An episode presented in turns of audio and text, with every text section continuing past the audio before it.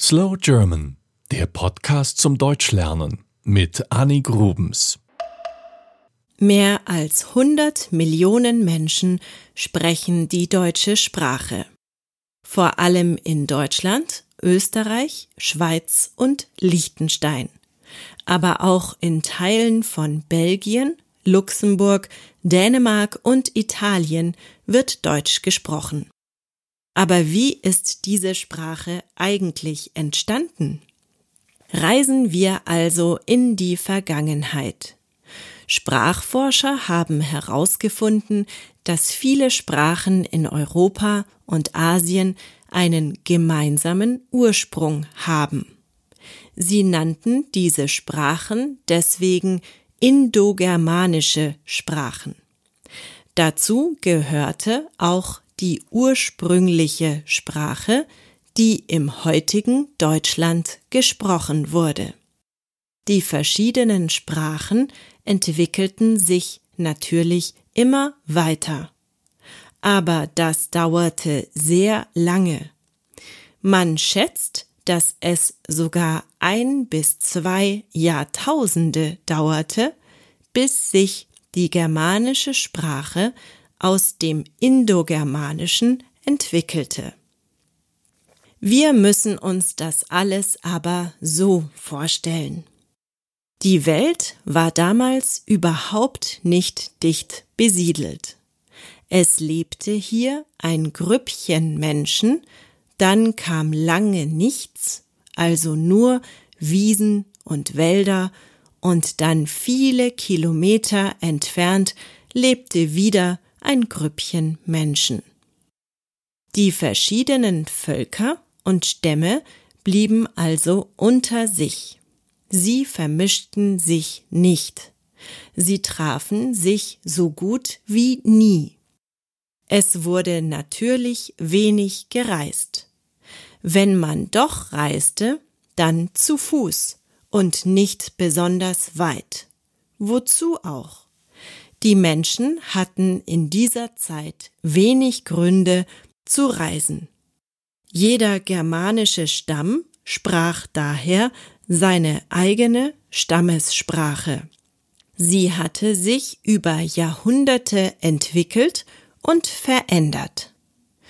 Die Sprache hatte außerdem damals keine festgelegten Regeln wie heute.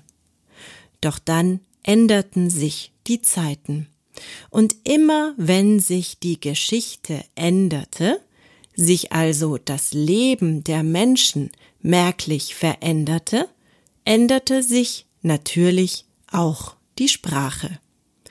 Es gab zum Beispiel Völkerwanderungen, die Menschen legten jetzt große Strecken zurück und sie nahmen ihre Sprache natürlich mit auf die Reise. Dann gab es noch andere Einflüsse für jede Sprache.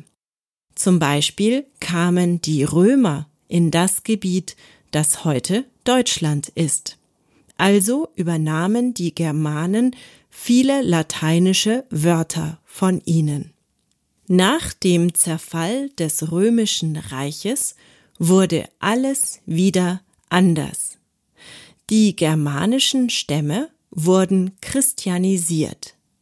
Die christliche Kirche hatte danach einen großen Einfluss auf die Menschen. Die gemeinsame Volkssprache wurde wichtiger, damit man sich auch verständigen konnte. Also wurde aus vielen kleinen Sprachen in einer Region sozusagen eine größere Sprache, genannt Dialekt. Und jetzt sind wir auch schon in der Zeit, in der das Wort Deutsch zum ersten Mal geschrieben auftaucht. Im Jahr 786 ist es soweit. Die älteste schriftlich überlieferte Sprachform des Deutschen nennt man Althochdeutsch. Es wurde zwischen 750 und 1050 verwendet. Wir würden heute nichts davon verstehen. Es war eine komplett andere Sprache. Und ihr als Deutschlernende werdet euch wahrscheinlich ärgern, dass es das Althochdeutsche jemals gab. Denn in dieser Zeit erschienen plötzlich die Artikel, die es vorher noch nicht gegeben hatte. Deswegen müsst ihr euch heute also mit der, die und das herumärgern. Auch das System der Zeiten hatte sich geändert. Die Grammatik wurde insgesamt etwas komplizierter. In der Sprachgeschichte wird oft das Wort Lautverschiebung verwendet. Das ist recht kompliziert und wir müssen hier nicht lange darauf eingehen. Es bedeutet aber letztlich, dass sich die Aussprache stark verändert hat und bestimmte Buchstaben anders ausgesprochen wurden als vorher. So klang die Sprache nach der Lautverschiebung völlig anders. Gegenden, in denen die Lautverschiebung nicht stattfand, sprachen weiter so wie vorher. Und so entwickelten sich verschiedene Sprachgruppen voneinander weg. Deswegen können wir hier in Deutschland heute die Niederländer nicht wirklich verstehen, obwohl die Sprachen den gleichen Ursprung hatten. Von 1050 bis 1350 gab es dann im Mittelalter das Mittelhochdeutsch. Es wurde in dieser Zeit auch immer mehr geschrieben und nicht nur gesprochen, Allerdings schrieben die Menschen in vielen verschiedenen Varianten. Und weil Frankreich viel Einfluss hatte, übernahmen die Menschen damals auch viele französische Wörter in ihren Sprachgebrauch. In dieser Zeit entstand übrigens auch das Nibelungenlied, über das es eine eigene Podcast-Episode gibt. Langsam kommen wir zur Entwicklung der heutigen deutschen Sprache. Man nennt die Anfänge davon Frühneuhochdeutsch. Schwieriges Wort, oder? Diese Phase dauerte von 1350 bis 1650. Der Handel war sehr wichtig in dieser Zeit und das bedeutete, dass Kaufleute aus verschiedenen Regionen miteinander kommunizieren mussten.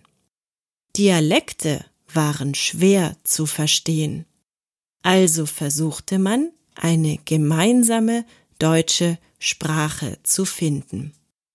Es gab auch die ersten Universitäten, Kultur und Bildung wurden wichtiger. Und dann passierte etwas sehr Entscheidendes für die deutsche Sprache. 1446 erfand Johannes Gutenberg den Buchdruck.